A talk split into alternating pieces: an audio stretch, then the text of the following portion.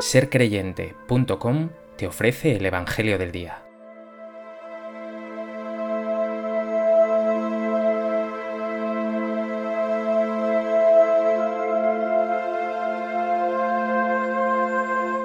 Del Evangelio de Lucas. En aquel tiempo entró Jesús en el templo y se puso a echar a los vendedores diciéndoles, Escrito está, mi casa será casa de oración, pero vosotros la habéis hecho una cueva de bandidos. Todos los días enseñaba en el templo. Por su parte, los sumos sacerdotes, los escribas y los principales del pueblo buscaban acabar con él, pero no sabían qué hacer, porque todo el pueblo estaba pendiente de él escuchándolo.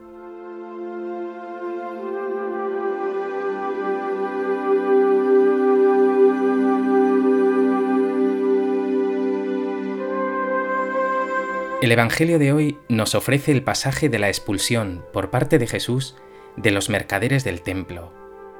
Los Evangelios sinópticos, es decir, Mateo, Marcos y Lucas, lo sitúan al final del ministerio de Jesús, mientras que Juan lo hace al principio, para manifestar algo en lo que insistiré, que esta acción profético-simbólica sintetiza todo el mensaje y el misterio de Cristo.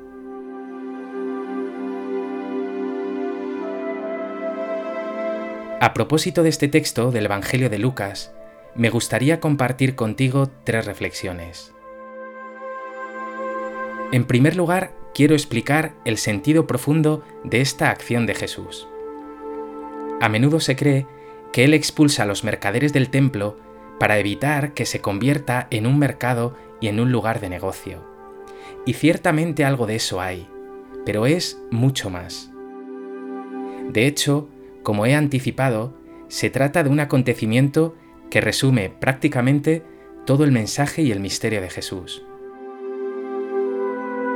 Lo primero que hay que entender es que el templo de Jerusalén era el corazón de la fe judía, donde se creía que habitaba Dios, el lugar del culto y de los sacrificios que se ofrecían al Señor. Pero lejos de eso, constituía en realidad un lugar de exclusión absoluta, estaba compuesto por distintos recintos, unos dentro de otros.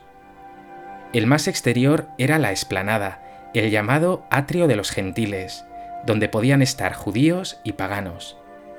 Al siguiente recinto, bajo amenaza de muerte, solo podían acceder los judíos, nunca los gentiles, pero tampoco los impuros, es decir, enfermos, publicanos o pecadores públicos.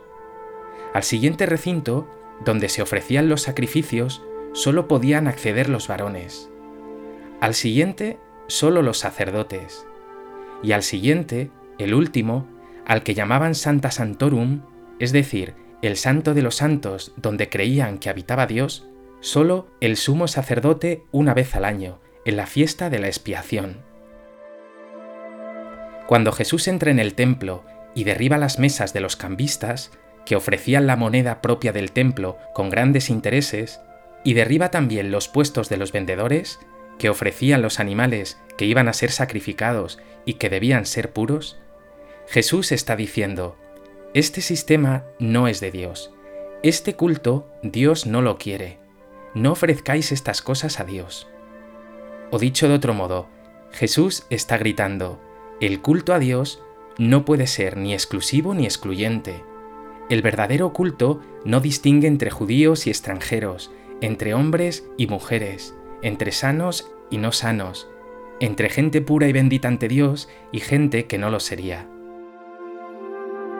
Con este gesto Jesús está clamando por la verdad. Dios ama y acoge a todos, sin distinción.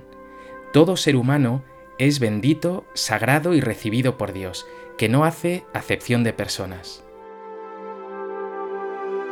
¿Eres tú de los que discriminas y haces distinción de personas?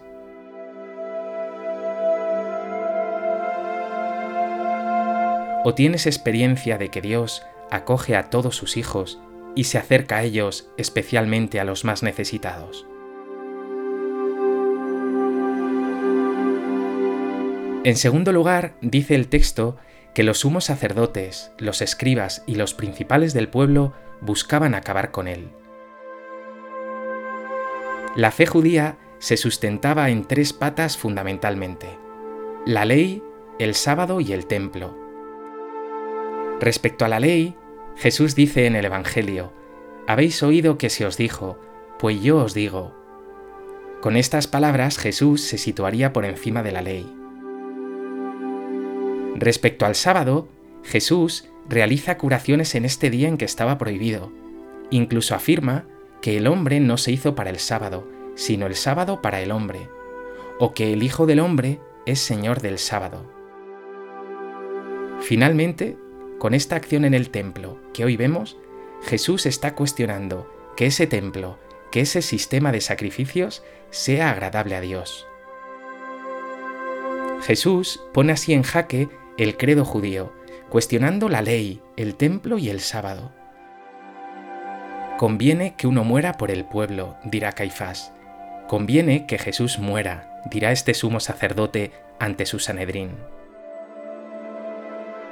A Jesús le cuesta la vida mostrar el rostro del Dios verdadero, que ama a todos sin distinción, que sana siempre sin excepción, que llama a sus hijos a una ley más radical, la ley del amor.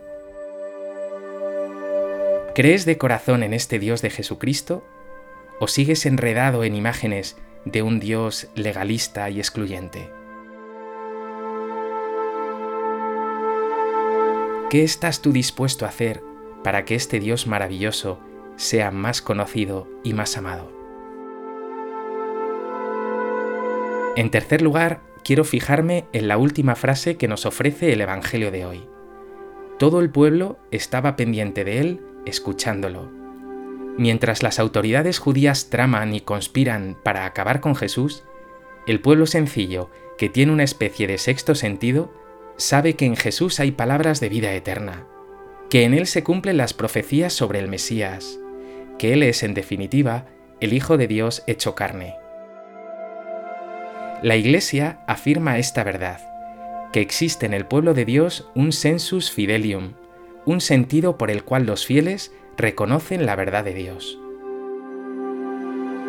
¿Tienes en tu interior un sentido de cómo es verdaderamente Dios, fruto de tu trato familiar con Él? ¿Dónde te hallas tú? ¿En el pueblo sencillo que escucha al Señor y lo ama de corazón? ¿O en esos sabios y autoridades que conspiran, critican y se lían en minucias y crean división en el seno del pueblo de Dios? Pues que este Evangelio de hoy sea para ti una ocasión preciosa para alegrarte infinitamente de tener un Dios tan increíblemente bueno amoroso con todos sus hijos, un Dios que no excluye jamás. Y únete a Jesús con todas tus fuerzas, a Él que por tu amor, por revelarte el rostro del Dios amor, ha estado dispuesto a morir en la cruz. Que tú, como ese pueblo sencillo fascinado por Jesús, estés pendiente de Él, escuches su voz y la hagas vida.